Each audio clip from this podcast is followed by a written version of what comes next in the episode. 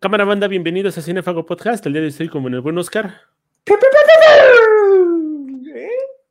Si en algún día Amy Adams y Ojo de Halcón encontraran con, se encontraran con extraterrestres, pues saldría una película. Y pues a alguien se le ocurre esa idea y nos trajo Arrival o La Llegada. A grandes rasgos, Oscar, ¿qué te pareció la película? bien buena, eh. La neta es que eh, desde este pedo de la concepción de un nuevo idioma hasta cómo de repente gira la trama, está buena, güey. La neta es bien entretenida. Aparte hay Adams también, todo lo que haga está chido. Yo pensé que el plot twist o la revelación final iba a ser algo, una mamada, así neta. O sea, dije, ay, pues ya se van a volver amigos de los aliens y va a resultar que todo era el poder del amor y era lo que les iban a traer los aliens. Sin embargo, esta cuestión de la cuestión de los ciclos me parece súper valiosísima y creo que era más padre esta, me imaginaba que había dos posibilidades, o era el poder del amor, o al final nunca te iban a decir que era el mentado secreto que te daban los aliens. Eh, creo que hay una conclusión buena, divertida, pero creo que la historia es más el fondo, como el, el viaje, y no el objetivo o el destino final. Sí, sí, o sea, más bien... Eh lo importante de la película es el fondo, no la forma, ¿no? Podríamos decirlo así. Eh, esta, esta cuestión donde la neta es que también si pierdes como un, o sea, parpadeas un poco, ¿no? Te distraes o piensas en alguna otra cosa, pierdes un poco del hilo conductor, ¿no? Eh, la carga emocional, pues para no variar, se la lleva, se la lleva Amy Adams. Eh, me gusta mucho la actuación de Forrest Whitaker con su párpado eh, huevón que siempre está como cerrado, ¿no?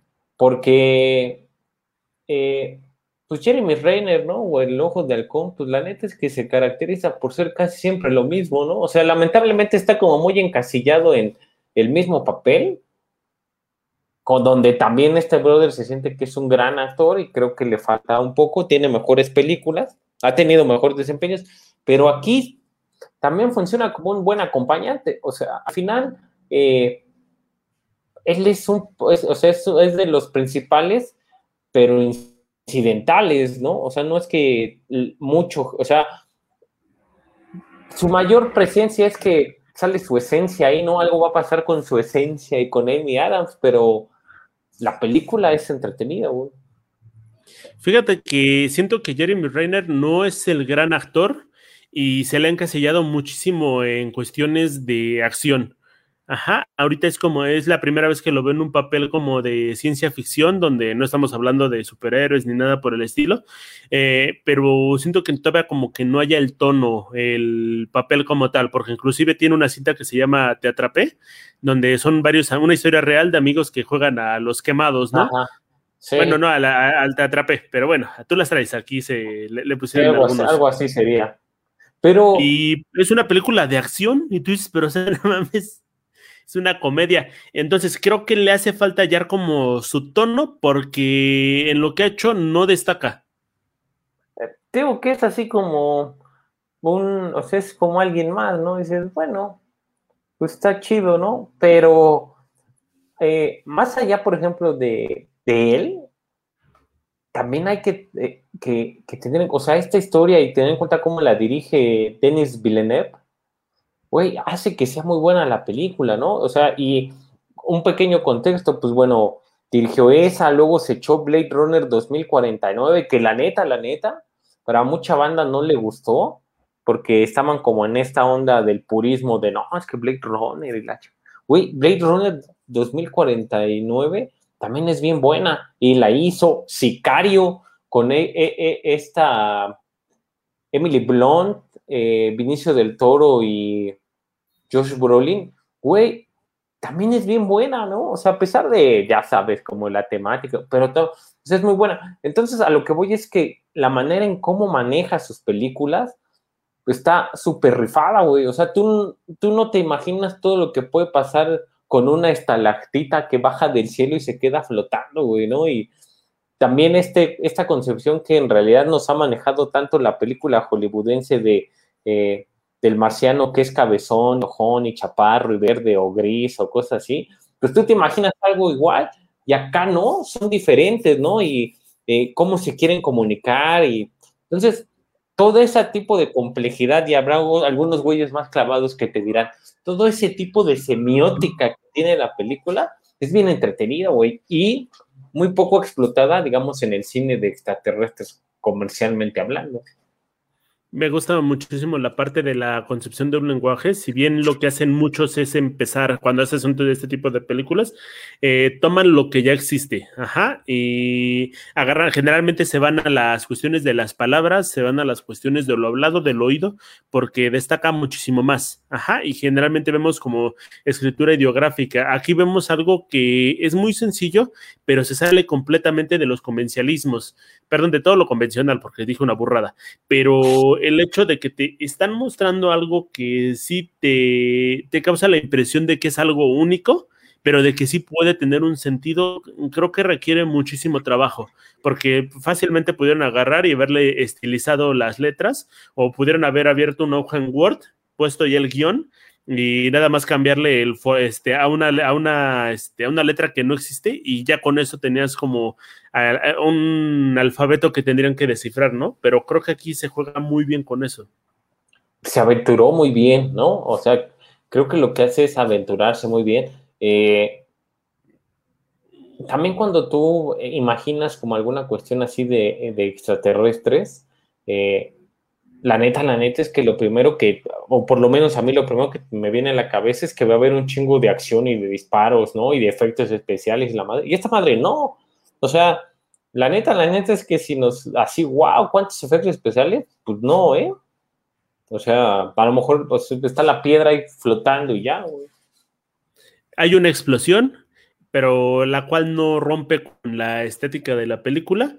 Eh, me gusta el clima de tensión que se está viviendo y esta cuestión donde el personaje de repente empieza a pensar, bueno, te, notas todo el peso que trae sobre los hombros, porque jamás lo piensa y jamás lo dice, ¿no?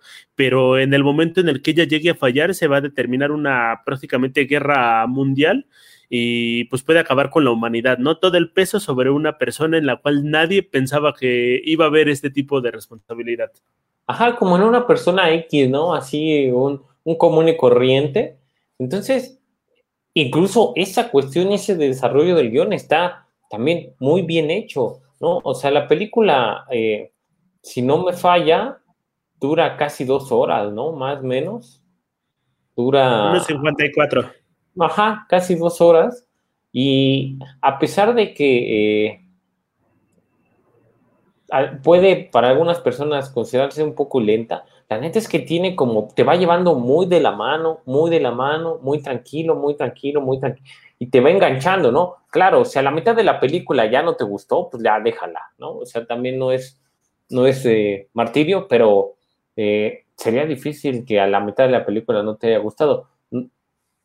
Todo lo que se todo lo que se arriesga, ¿no? O sea, a todo lo que se arriesgan a hacer que está fuera de lo convencional es lo rifado que tiene la película. Me gusta mucho este final donde uno pensaría que va a ser una situación cursi, todo te va llevando a una conclusión cursi y a fin de cuentas se convierte en algo sentimental y sobre el valor de la vida. Creo que es muy hábil el guion para, que por cierto hace Eric, este, Heisenberg, Heisenberg y Ted Chiang, ¿no? No por nada tenemos este, que está más bien es un libro. Pero bueno, eh, nos hablan de cuestiones muy universales. O sea, esta historia se puede haber repetido en China, se puede haber repetido en Taiwán, en México, donde sea. Y todos estos valores están como que inmersos. Es otro de los factores que ayudan mucho a este tipo de tramas.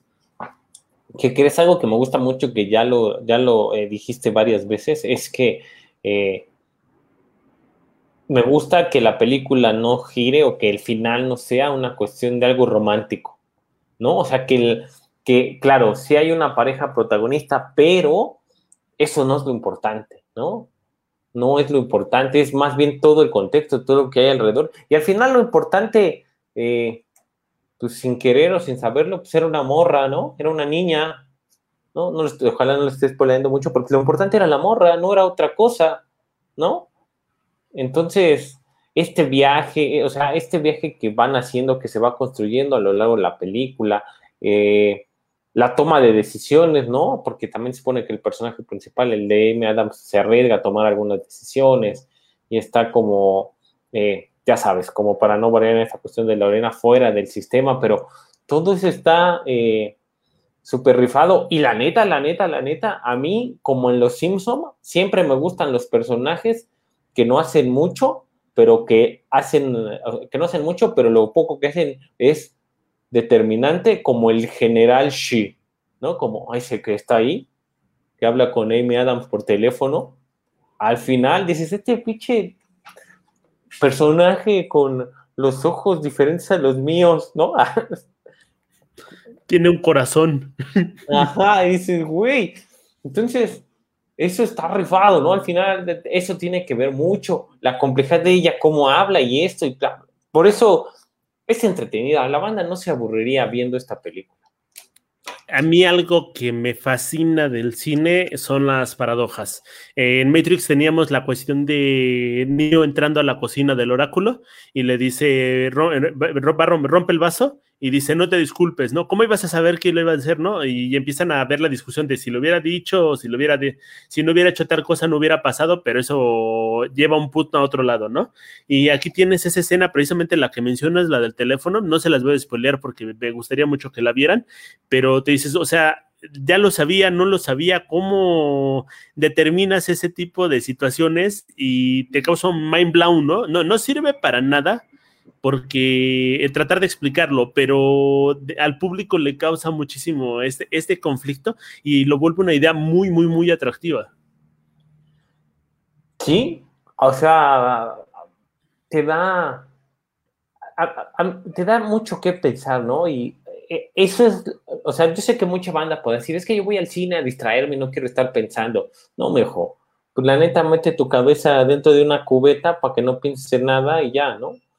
Eh, la neta es que esta cuestión de las películas y todo lo que te va dando y lo que te desarrolla y lo que te ofrece y demás, está bien hecha. En esta cuestión, eh, la llegada, ¿no? También está muy bien hecha, está hecha de principio a fin. Hay, momentos en los que te, que, te mantiene como en un poco de suspenso, porque si estás como, ah, ¿qué va a pasar?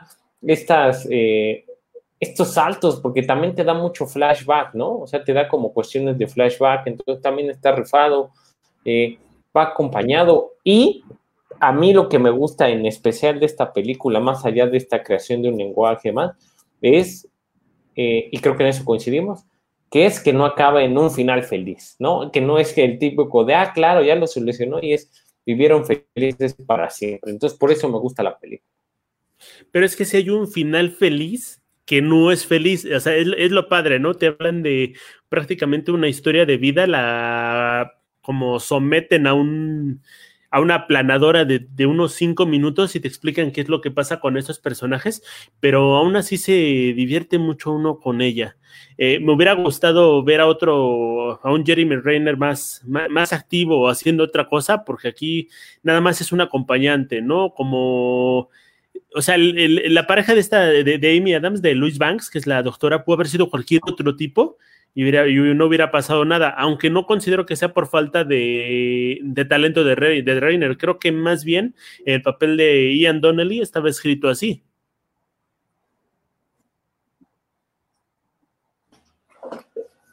Eso, y también eh, en muchos casos, eh, Jeremy Reiner es como la Kristen Stewart masculino, ¿no? O sea, su capacidad actoral, su rango actoral no es muy grande, güey.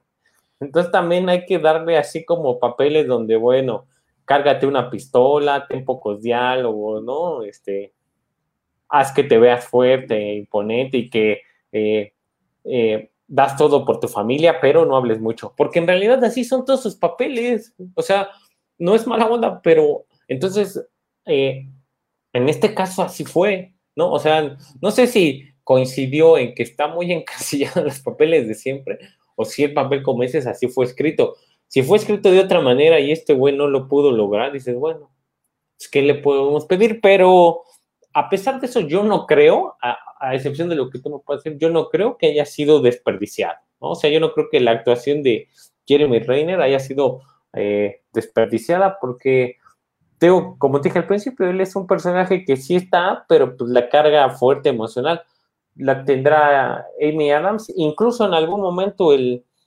sargento que te digo que es, eh, es chino, ¿sí? Y Forrest Whitaker un poco, ¿no? Entonces, ah, por eso no creo que haya sido tan desperdiciado.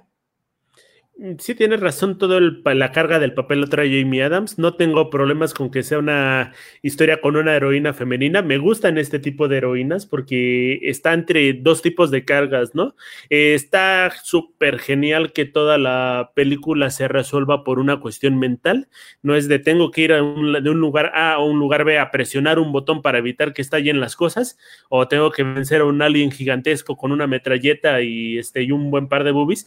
Eh, eh, aquí es una persona inteligente, capaz, que llega a ser lo suficientemente creativa como para entender un conocimiento que no tenía, ¿no? Y a la larga, no sé si los aliens la habrán elegido a ella o cualquier situación, pero creo que no importa. Creo que este personaje crece muy bien de principio a fin. ¿La recomiendas o no, Momo? Obvio que sí la recomendamos, está muy, está buena, está interesante. Y es más, no creo que ni siquiera tengas que pensar mucho para verla. O sea, si hay como dos momentitos donde tienes que estar atento nada más.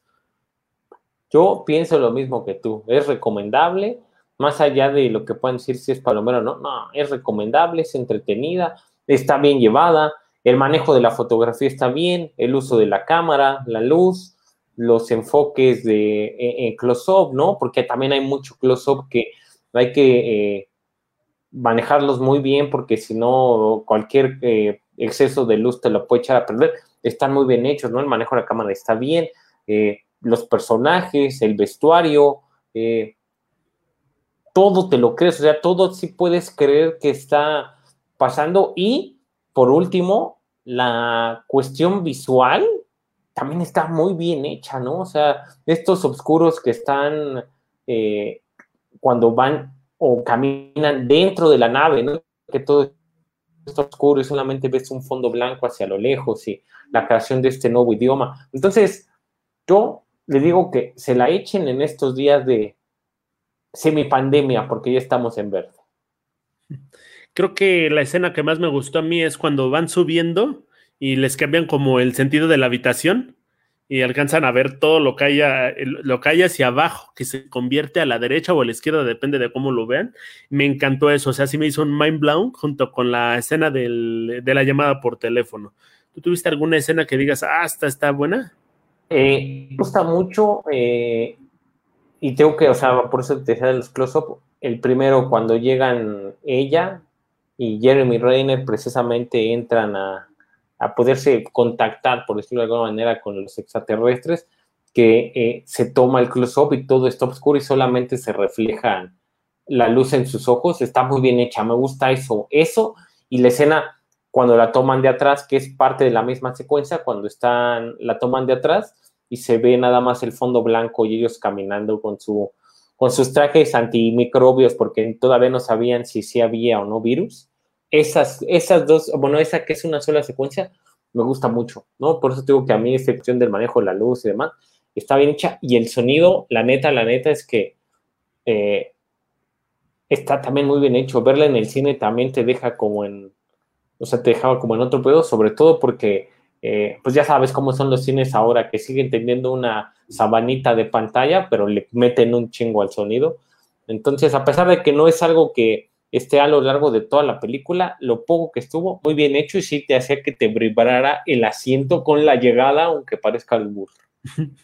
En esa escena del close-up que mencionas de, de, Amy Adams, bueno, de Louis Banks, hay una parte donde le empieza a vibrar el ojo. Me encanta cómo se ve, se la rifa un montón Amy porque este, le notas como mucha impresión a lo que está viendo. Es una película del 2016, por mala suerte no llegué a verla en cine y sí le tenía bastantes ganitas, no la puedo ver hasta ahorita, pero creo que es altamente recomendable. Don Oscar, ya para finalizar, ¿crees que la película envejece bien?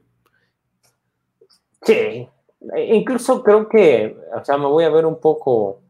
Mamador. Eh, ajá, no creo que envejezca. Está chida, o sea, podrías pensar que en este contexto donde estamos ahorita puede estar pasando ahorita, ¿no? O sea, es parte de, eso, por eso me, por eso me gusta. Entonces, no sé, tal vez en 5, en 10 años con el avance también de la tecnología se ve diferente, pero todavía hasta la fecha la sigo viendo y sigo pensando que es todo bastante real. Entonces, yo creo que envejece, si me, obligas a responderte, creo que envejece bien. Pero bueno, pues con eso acabamos con el episodio de la avenida, no la llegada. Este, siéntanla rico, siéntanla padre, diviértanse con ella porque está bastante buena, está chulita. Y pues si va a contactar con vida extraterrestre, pues lleve su pizarrón, ¿no, don Oscar? De mínimo, porque ya a ver, a ver qué aprenden. Está, le encuentras en internet, ¿no? En internet gratis, físico creo que ya no hay, y si le encuentran debe de estar como en 250 pesos, no está tan cara. Entonces, si son mamadores como yo, cómprenla porque vale la pena. Está en Netflix, entonces no hay tanta bronca. No está, paguen su suscripción y ya. Y aprende idiomas, recuerde lo que le dice esta película. Una vez que usted empieza a hablar en otro idioma, empieza a cambiar su forma de pensar. Vea, vámonos, ese, ese comentario académico cerramos.